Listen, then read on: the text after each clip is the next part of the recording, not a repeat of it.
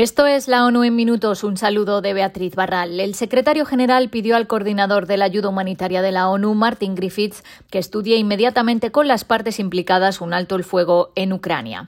Antonio Guterres espera que Griffiths pueda visitar Moscú y Kiev lo antes posible para establecer un diálogo serio. But let's be clear.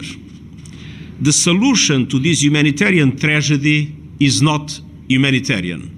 It is Seamos claros, la solución a esta tragedia humanitaria no es humanitaria, es política.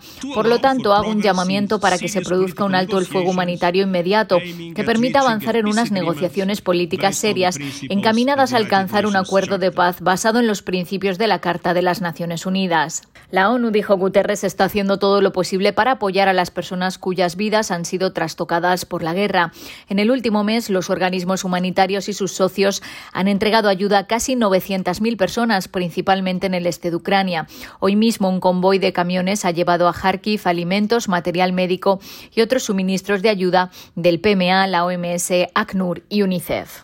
El secretario general también acogió con satisfacción las consultas que se iniciarán la próxima semana en Ginebra sobre una declaración política para proteger a los civiles que son objeto de fuertes bombardeos en ciudades y pueblos. Cuando se emplean armas explosivas en zonas pobladas, el 90% de las víctimas son civiles, lo que provoca un trauma duradero que sufren millones de niñas, niños, mujeres y hombres, señaló en un comunicado. Guterres pidió un texto fuerte que incluya el compromiso expreso de evitar en los espacios poblados las armas explosivas con efectos de área amplia, por la probabilidad significativa y previsible de sus efectos indiscriminados. Muchos de los centros de detención de inmigrantes de Libia siguen siendo lugares donde se cometen abusos terribles y sistemáticos que pueden constituir crímenes contra la humanidad, afirmó la misión de investigación sobre Libia. Los investigadores han descubierto más pruebas de graves violaciones de derechos humanos. Estos abusos contra migrantes, refugiados y solicitantes de asilo se detallan en un informe que se presentará al Consejo de Derechos Humanos el miércoles. Las conclusiones del equipo incluyen nueva información sobre 20 centros de detención, oficiales y no oficiales, y redes de prisiones secretas que supuestamente están controladas por milicias armadas. Entre otros hallazgos de los investigadores, también destacaron cómo se había detenido a personas por expresar opiniones sobre las elecciones o apoyo a los candidatos. Igualmente preocupa la impunidad actual de los ataques contra las mujeres políticas que socava la participación política significativa de ellas, contra organizaciones de la sociedad civil, activistas, defensores y periodistas. Y la conferencia regional de la FAO comenzó este lunes en Quito, Ecuador, con la presencia de representantes de todos los países de América Latina y el Caribe.